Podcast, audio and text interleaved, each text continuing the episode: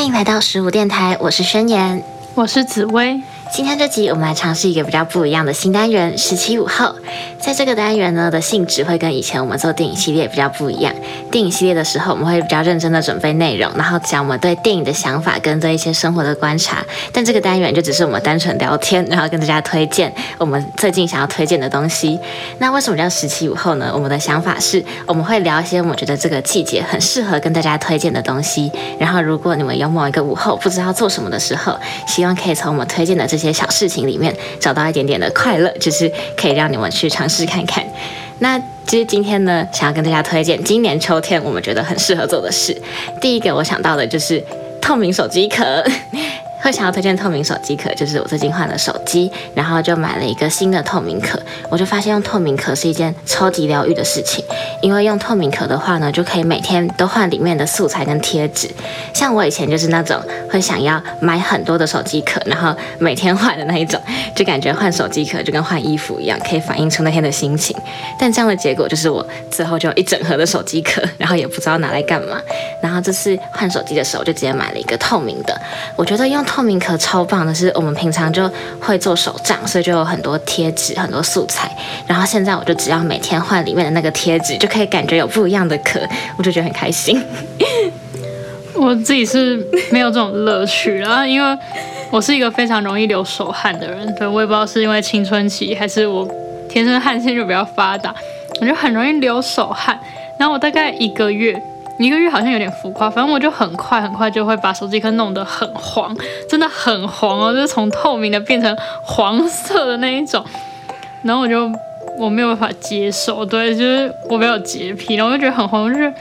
我很崩溃，所以我就不喜欢用透明的手机壳，而且我连用白色的手机壳它都可以变黄，所以就是大家可以感受到我汗腺有多发达吗？对，就是，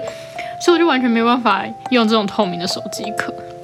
但还是很推荐大家可以用透明的手机壳，我真的觉得很好玩。就是买那种上面有简单的白色或黑色就百搭那种图案，然后自己去换里面的素材，我真的觉得是一件很疗愈的事情。但如果你有流手汗的话，就不要用。好吧，那你最近有什么想要推荐的事情吗？可以跟大家分享一个小故事，也算是推荐啦，就是。我很我们两个都很喜欢的一个作家叫不朽，应该很多人都有听过。他最近出了一本书，叫《月亮是夜晚唯一的光芒》。对我相信很多人都有听过这个作家，也看过他的书。然后在某一天晚上，然后他就是可以在成品，然后某某跟很多平台都可以抢亲笔签名的书，然后赠品书。他有出一个香氛书在博客来。然后我们两个都是想要抢亲笔签名的版本的书，所以我就哦那天我是负责要留守到晚上，负责抢书的，因为宣言隔天要打疫苗，对我怕他明天会体力透支啊，然后 打完疫苗就昏倒之类的，所以我就。我就叫他去睡觉，然后我负责抢书，我就自己一个人留守到午夜十二点，然后在十一点五十九分的时候，五十九分五十秒我就开始在心里默读秒数，然后在五十九秒的时候刷新那个页面，然后点进去，点点点点点，我终于点下去的时候，他跟我讲说没有了，那时候还没有十二点一分哦，十二点零零分的某一秒，然后就没有了耶。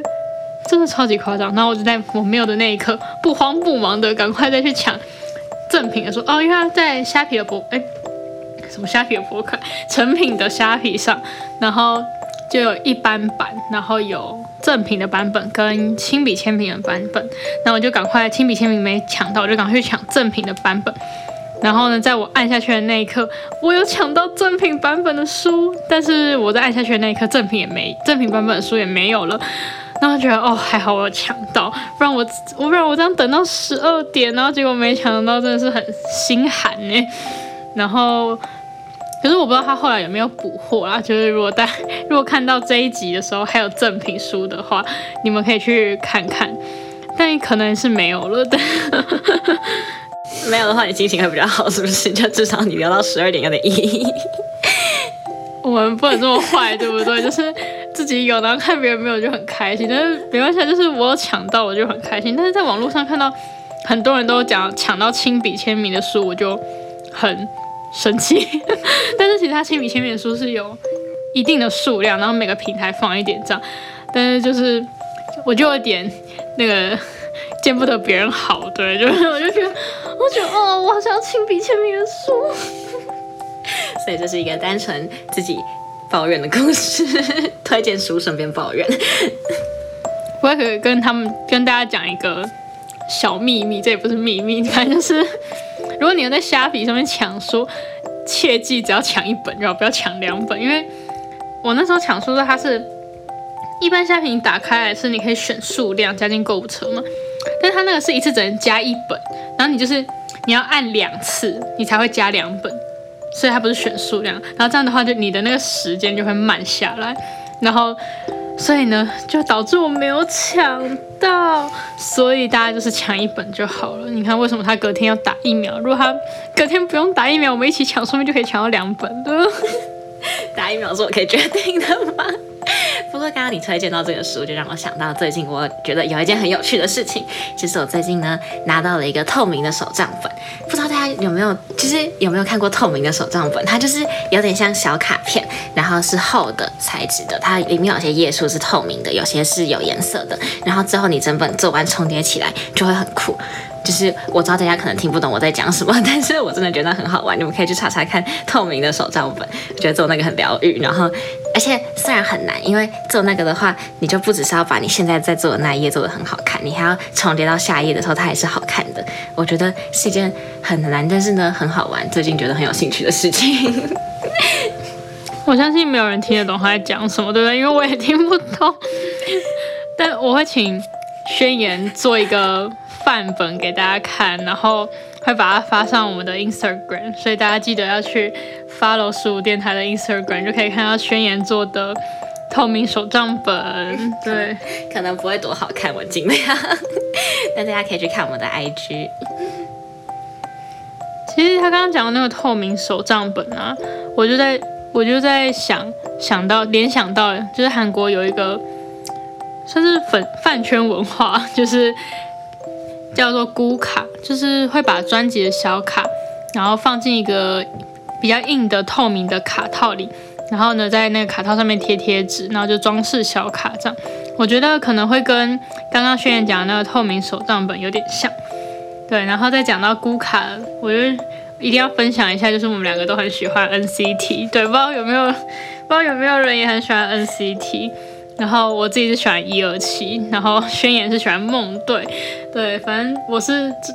我是最近刚入坑，然后他已经入坑一段时间了，我还在认人的茫茫大海之中，我现在就只能认得一二七跟梦队的成员们，对我真的很佩服可以认得整团 NCT 的西珍妮们，对。顺便可以跟大家聊一下最近一二七回归专辑，然后这次主打歌叫 Sticker，然后在这张专辑的收录曲里面，我最喜欢的是 Road Trip，就是这首这首歌，我那风格我很喜欢，然后听起来也蛮顺耳的，所以我很喜欢这首歌。那轩言，你有比较喜欢哪一首歌吗？我自己也是最喜欢 Road Trip，而且就是刚刚讲到 Road Trip，就是想到我看完那个影片之后呢，就。对，像北欧风家具啊，还有小帐篷这种概念的东西就很喜欢。最近就一直很想买那种小帐篷，就根本就用不到，但就很想要小帐篷。完全不知道小帐篷要拿来干嘛，他应该也不会买了，占位子，然后又不知道干嘛，你进去整个帐篷都满了。就只是可爱而已啊！如果我有一只狗，或者我有一个儿子的话，我就会买小帐篷。你已经想到要有儿子了吗？那女儿可以吗？你是想要小孩，还是想要小帐篷？就是如果小孩可以附送小帐篷的话，还不错。我在讲什么？他貌似是在跟我说，他如果生小孩的话，我要送他什么蜜月礼？好像我们才高中，然后他讨论生小孩。不过刚刚讲到 NCT。然后就让我想到他们最近不是回归吗？然后就有很多新的照片，我想说可以跟大家分享，就是做手机桌布这件事情。我最近觉得呢，做手机桌布，像以前我们就是会上 Canva 找那种找那种模板，然后把它做成适合我们的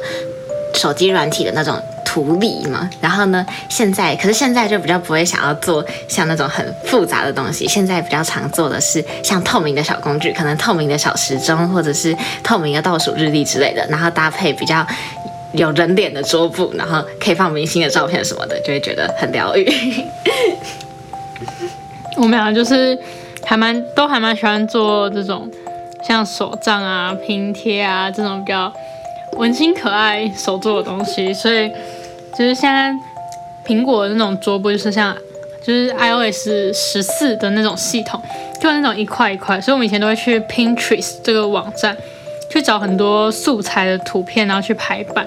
但我现在就是用了那种透明的小物件之后，就可以在背景放。那种我们偶像的照片，对看，然后看起来也会比较整齐简单一点，然后也比较耐看，就是跟素材图比起来的话，对。但是大家如果有想要试试看的话，我们之后可能也会发在 Instagram 上面，就是发说我们是怎么做我们的桌布的，所以大家一定要记得去 follow 我们的 Instagram 哦。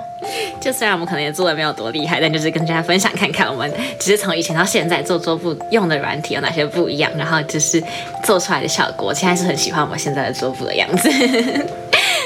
那今天的推荐其实大概就到这边，也没有真的很认真在推荐，就只是聊聊天，然后跟大家分享。